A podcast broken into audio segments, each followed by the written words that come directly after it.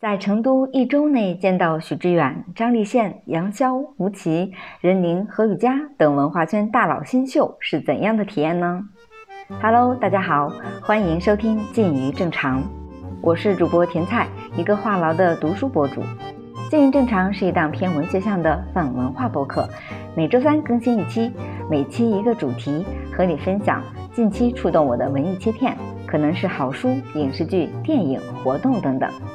人生无常，何必正常？打开耳朵，听见文学的声音。这一期想跟你分享上周一段密集的文化活动经历。一周内，我在成都见到了单向空间许志远、读库创始人张立宪、青年作家杨潇、单独主编吴奇、迟早更新主播任宁，这些大多工作生活在北京的文化圈大佬和新秀，怎么集中来成都了呢？他们又分享了些什么？一会儿就唠一下我参加这三场文化沙龙活动的观察和感受，当然啦，也会分享一些大佬们的干货金句，顺带安利下见文化偶像啊有三宝。我自己会唠很久，所以大家可以拖动时间轴，从你感兴趣的人和地方开始听。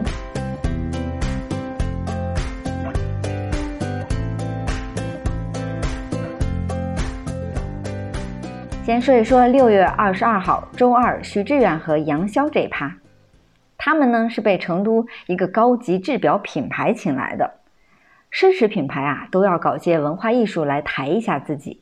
既然是商业赞助的文化沙龙活动，据我观察，差不多呢有这么几个特点：第一，为了显示高端，一定得在五星级酒店搞，银泰印九九旁边那个酒店，嗯，够排面。第二。一定得限制普通读者报名人数，主要是请品牌请的嘉宾，那单向空间公众号开放的名额就很少，还得靠抢。第三，一定要有赞助方大佬脱口秀的时间和跟嘉宾强行互动的时间。果不其然，一个半小时的活动里面，榨干了水分有一小时的干货。这段分享时间呢，是许志远和杨潇的对话。在这场我就被青年作家杨潇彻底圈粉了。哦，对了，听众里是不是有不知道许知远是谁的呀？毕竟不是顶流的爱豆，照顾下不知道的听众，稍微给科普下许知远是谁。他呢是个七零后，二零零零年毕业于北京大学微电子专业，后来呢搞起了媒体文化事业。他创办的单向空间是中国著名的独立书店。他主持的一档谈话节目《十三幺》很火，一年一季搞了几年了，播放量呢累计都有十三亿次。后来呢成了一套书，叫《十三幺：我们时代的头脑与心灵》。他呢这次就来就是来推书的。他也写过其他书，不过我没看过。我上大学那会儿呢翻过他二零零一年出版的一本《那些忧伤的年轻人》，但印象不深了。只觉得理想主义的青年啊挺好的，现在对他的争议也不少啊。有的青年视他为文化偶像，也有人呢说他装逼。这几年他还在写书，写梁启超。你要是问他现在还干点啥，这么说吧，他就是一个斜杠中年，也开酒吧，也上脱口秀蹭点流量啥的。他呢，就是个吉祥物一样的存在。现在你大概清楚许知远是干什么的了吧？再说说他的模样吧。黑色中长卷发，慵懒法式风，常常迎风往后捋头发。有个漫画形象呢，是个狮子。他的穿着呢，和荧幕形象基本上是长袖白衬衫，但他呢，已经不再是少年翩翩，有一点微微的小肚腩。裤子一般是牛仔裤。鞋子除了皮鞋呢，就是标志性的人字拖。许知远的人字拖还被他成功开发成周边去贩卖，卖的还非常贵。我们成都有家独立书店一苇书坊的主理人阿俊，就是许知远的粉丝。他们穿着打扮非常像，人称玉林许知远，就是没有他的卷发和人字拖。话说回来，这场活动的另一个嘉宾呢是杨潇，之前是个媒体人。曾经在《南方人物周刊》当过记者，我本来以为他年龄很小啊，原来人家是八二年的，我还得喊声前辈。他呢是南开中文系毕业。我对他圈粉啊，一是因为这人干了一件很牛的事儿，写了一本好书；第二呢，是他现场表达和互动环节呢游刃有余。他干了件什么事儿呢？二零一八年的四月，杨潇那个时候从媒体辞职不久，他背着一个四十五升的登山包，以徒步为主的方式重走了湘黔滇旅行团之路。这个湘黔滇旅行团是个啥呢？跟西南联大有关系。在一九三八年的二月，因为战火蔓延。刚刚从平津迁至湖南不久的长沙临时大学师生们啊，又要奔波上路了，去往三千里之外的云南。这所大学呢，由南迁的清华、北大、南开组成。临时二字呢，也似乎注定了它历史的短暂。当这些师生分三路向昆明转移的时候，他们还不知道长沙林大会更名为西南联大。成为中国高等教育史上的一座灯塔，由近三百名学生和十一位老师组成的湘黔滇旅行团一路步行到昆明，更是被后世津津乐道，成为传奇。那杨潇重走这条路呢？后来出了一本书，就是最近正在推的新书《重走在公路、河流和驿道上寻找西南联大》，豆瓣评分还挺高，九点多分。几十万字，有兴趣的可以找来读一读。在这里并不会推荐这本书。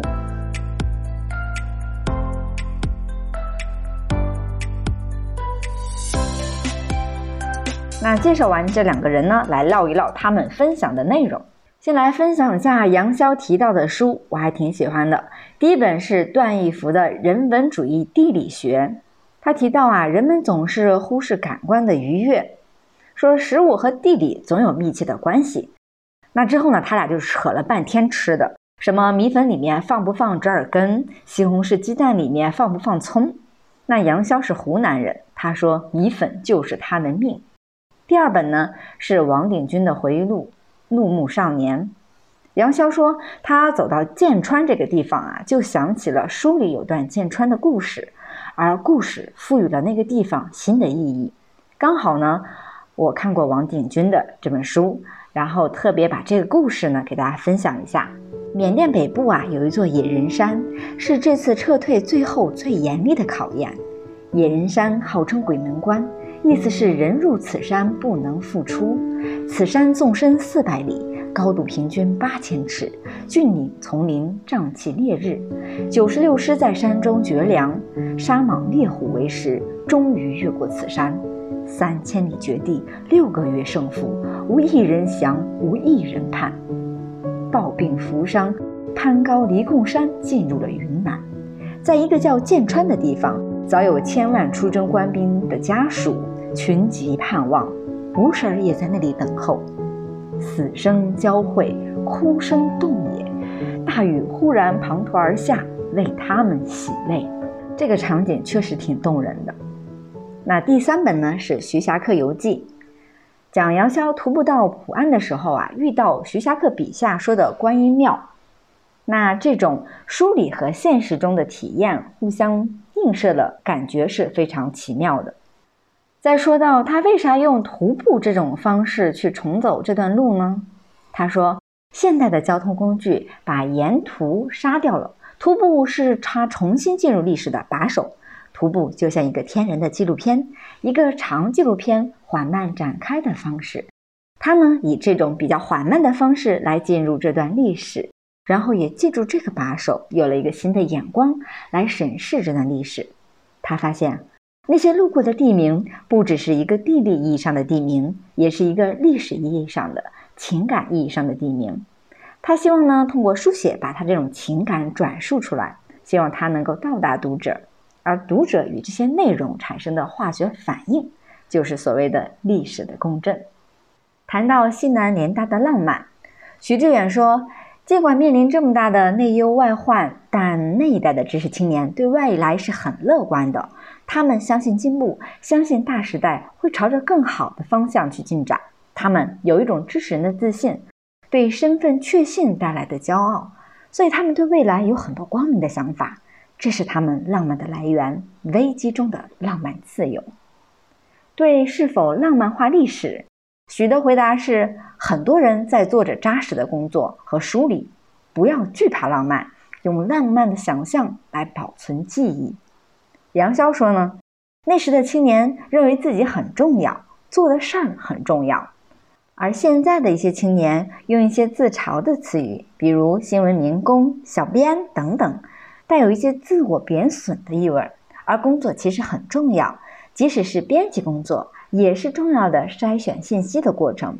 如果自我贬损，谁都救不了。他们有个互动挺棒的地方，我想特别分享一下。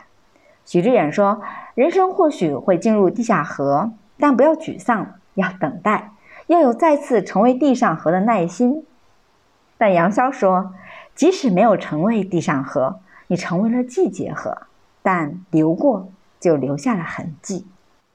在谈到写作，杨潇有个回应也挺精彩的。他说：“乱世读书写书是一种方法论，帮助恢复秩序，回归自我，把生命的存在放到更大的时空，会更有耐心。在特定时空中的对话神交，对自己是种鼓励。”他的这本新书《重走》。被有个书店作为励志书摆放，这让他哭笑不得。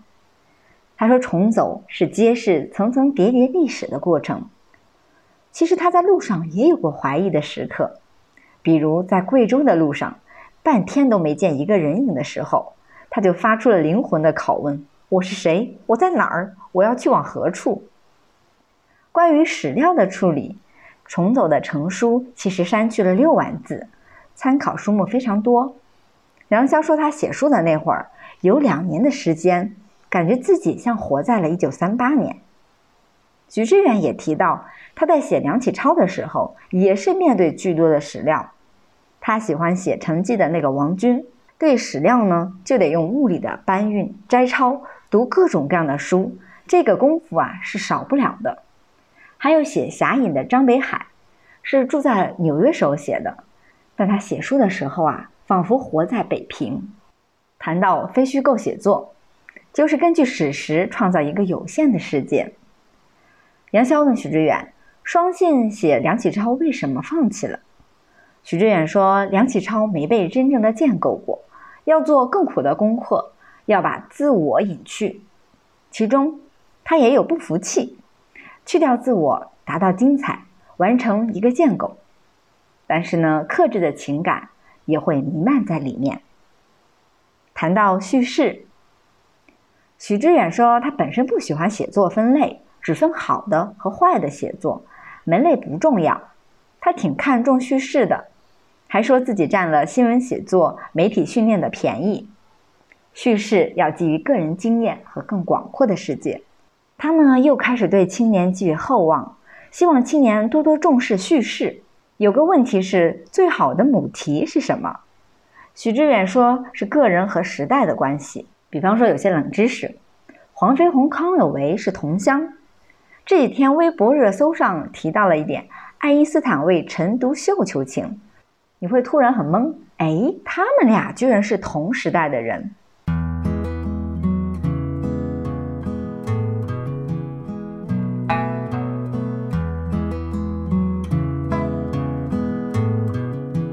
第二场活动来说一说跟读库创始人老六一起度过的一个白天。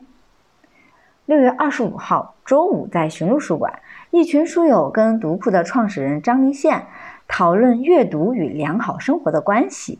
这场活动是要同步录视频的。大周五的工作日来了二十多号人，还是控制了人数。早上呢，成都下着大雨。我看到每个人提了一袋子要分享的书，一半是读库的粉丝，这有点像读库成都粉丝库娃小聚会。对了，有听到这儿的朋友吗？有不知道读库是啥的人吗？不知道的朋友啊，请自行搜索了解哈。老六最近上财新的一档视频节目，然后还有之前跟梁文道道长录过一期音频节目，在看理想也可以自行搜搜看。科普太累了。所以读库这里就放过我吧。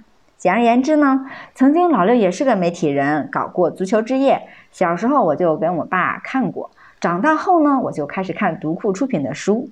做了读书博主呢，也经常义务推荐读库的书，像读小库十四岁懂社会系列，读库的法国哲学译丛，人与物 MUJI 合作的那个文库本，还有最近新出的慢编选第一弹。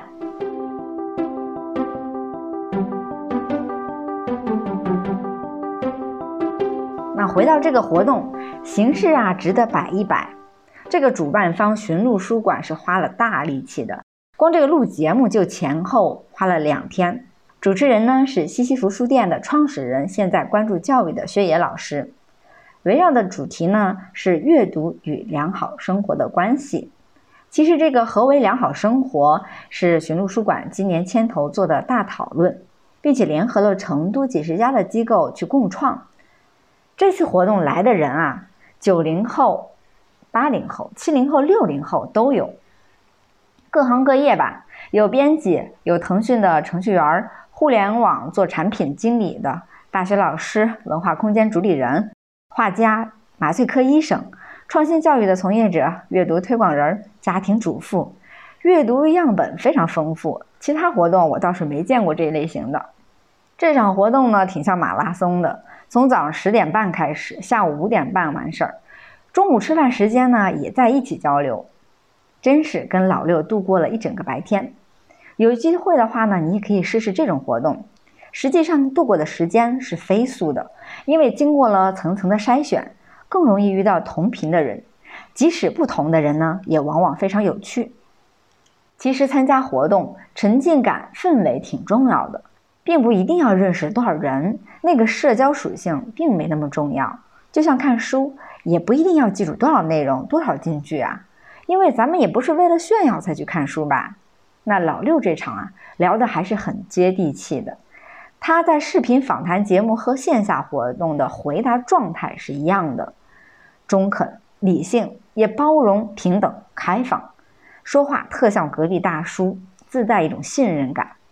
但是呢，他的观点也有现场表达意义的，我就特别喜欢看这种画面。那老六说，专注是一种天赋。阅读也是一种天赋，不读书的人啊，并不低人一等。如果因为读书获得精神上的优越感，那这书就白读了。听听这话没毛病吧？谈到读书的高级不高级，在场的读者有人就提出了疑问。但是啊，奇了怪了，那个人怎么质疑的呢？我一点印象都没了。看来论据不够充分吧？或者我当时走神了？还有一个我挺喜欢的地方。读书人和读书的人这个分类，老六更喜欢后一种说法。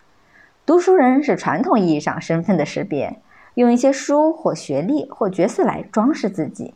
那读书的人是个动词，他自己的编辑理念也是喜欢用动词的表述。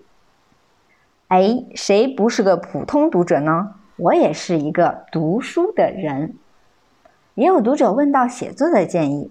老六说：“写作最大的意义在挣脱、打破，但主语最好是我，不是我们。”这跟读库一直坚持的挺一致的。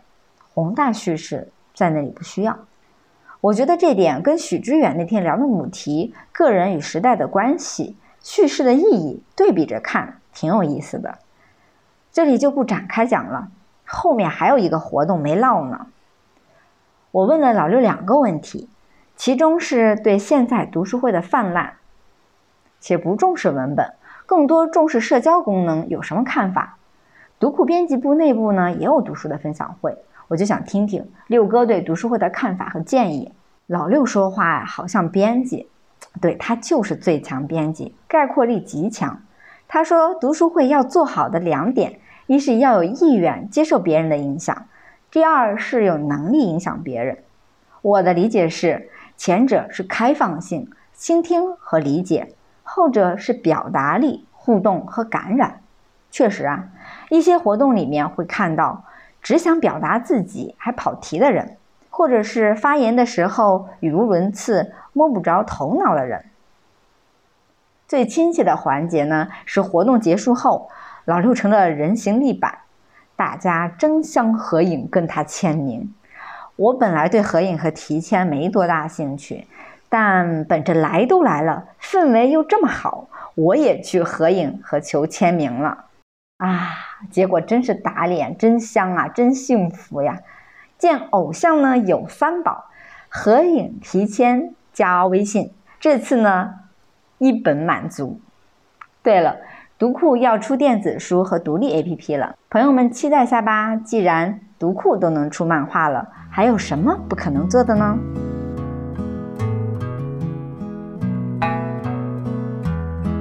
第三场活动是六月二十六号周六，寻路书馆和单独主办的一场对谈活动，年轻气息爆棚，也是上周给我体验最好的一场。三个嘉宾啊，都是我喜欢的，有川内最受欢迎的青年译者可可爱爱的何雨佳，单独主编螺丝在拧紧的主播吴奇，迟早更新的主播任宁，他们的分享和互动非常有趣。我像在现场看了一场播客节目，活泼的雨佳提供了生动的表情包，你可能想象不到，鱼翅与花椒东北游记的译者是个机灵的小可爱。整场活动呢，既有表达又有沟通，报名的人很多，甚至占满了小剧场的门口。目测平均年龄啊，也就二十五岁，我呢还算是拉高了这个平均数。青春洋溢的现场有非常多的熟人，还有跟我打招呼，但是我不知道对方叫什么的朋友。整场的氛围自在、平等、丰富、有趣，但不乏适时的闪光。但因为时间关系，交流互动的环节其实还不够，可能需要留点遗憾，期待以后吧。这活动还送单独的新书，单独二十六全球真实故事集。四舍五入，这活动 free 还倒贴呢。在这里也要谢谢寻路书馆。结束后的现场提签时间很宽松，也不打挤，我就慢慢悠悠看作者写字编画，可真好玩啊！瑜伽写的特别逗，他写甜菜咸菜都是好菜，我觉得他上辈子肯定是个精灵。吴奇和任宁写在了一起，螺丝在拧紧，迟早会更新。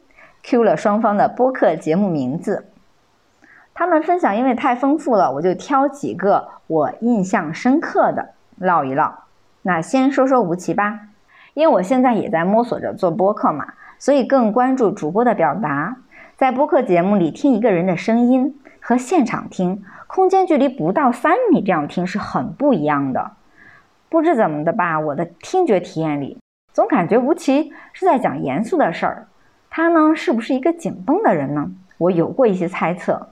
那现实中，他灰色的 T 恤和短裤，白球鞋，青春年少，一身休闲啊，一脸干净，戴一副黑框眼镜，从外貌上根本看不出来他已经主编单独多年了，即使在职场上也是个非常成熟的老手了。那他就是一副少年气啊。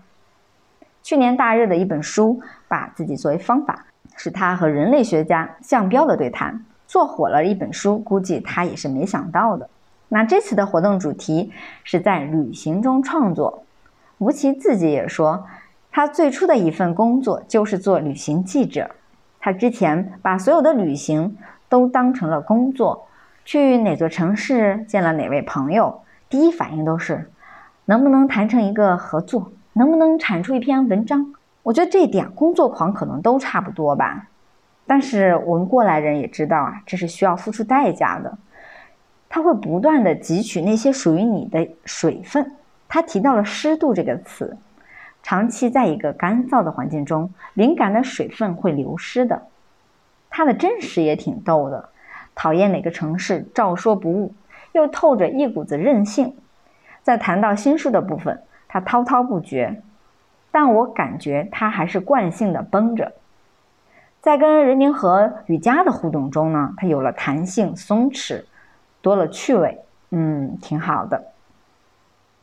再来说说风险投资人迟早更新的主播任宁，他的履历太丰富了，就是那种适合远方有了钱也不少挣的人，同时呢拥有月亮和六便士。最近在双南看了房子。要和他的妻子旅居成都半年，还在和李伯清学四川话。任宁看起来安静清爽，与世无争。但这个人的探索性和丰富性也是很强的。任宁分享了很多他独特的个人体验，这种个人体验的共鸣和陌生感同时存在，我觉得挺奇妙的。比如他在日本熊野古道徒步的旅行中，晚上为了不打扰同伴，就躲到房间里的衣柜里去写作，去敲电脑，等等等等等。早上六点还要爬起来徒步，他就这样平静地贡献了一个梗：柜子里的人。又比如在旅行中，他也喜欢干些大胆的事儿，遇到当地人办婚礼吃酒席，就要去随份子，强行送上一份来自远方的祝福。有一次他成功了，自驾到恩施的时候有三桌的酒席，他也成功上了主桌。在陌生人的满月酒里，他做了一件日常生活中绝不会做的事儿。我最喜欢他引用的一句话：“如果你觉得无聊，是因为你离得不够近。当你觉得一个东西有趣的时候，有两种情况，一种是离得较远，一种是离得较近。这个世界上。”真的有人会研究怎么优化自动贩卖机的声音是咕咚还是咣啷？看起来无聊吗？我觉得还挺有意思的。有观众提问：有什么方法可以迅速了解旅行目的地？我觉得这个问题呢有普遍性，但也挺逗的，因为他搞错了目的。人家是这么回应的：我觉得这个问题啊，就像是在问去一个自助餐馆吃饭，如何才能吃得更饱？旅行前是做攻略呢，读当地相关书，读多还是读少？有没有时间看？其实这些都不重要。读万卷书和行万里路是不分伯仲的，他们都有一个终点，都是开拓你的视野。如果你确定你的兴趣点在哪儿，比如吃美食啊、逛博物馆啊，那就去找具体的那个你感兴趣的点。再来说说可爱的瑜伽。成都知名的青年译者，其实之前在几个群里已经看到他活泼的身影了。最近呢，他还去串台做了一期播客。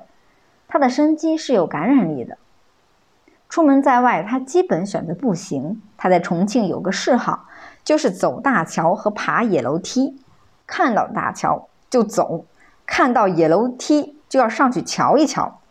常常让同伴叹气陪练，甚至要求先生。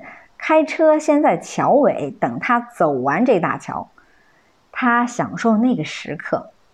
大风一起，大江扑面，感觉自己那一刻就是李白，想要吟诗作赋，顿时慷慨激昂。我感觉自己的一部分很想跟他做朋友。或许野性的生命力是自带吸引力的。好想问一下雨佳。你没电的时候是什么样子呀？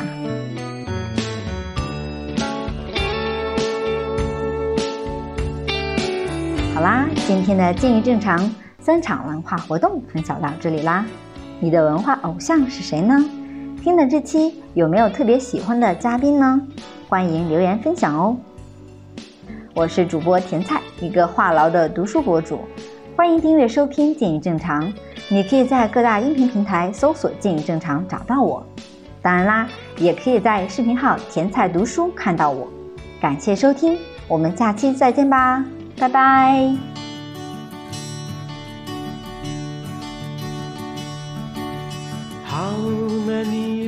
roads must a man walk down before they call him a man? How many seas must a white dove sail before she sleeps in the sand? How many times must a cannon ball fry? Before they're forever banned? The answer, my friend, is blowing in the wind the answer is blowing in the wind. How many years must a mountain exist before it is washed to the sea? How many years? can some people exist before they're out to be free? How many times can a man turn his head and pretend that it just doesn't see? The answer, my friend, is throwing in the wind the answer is thrown in the wind.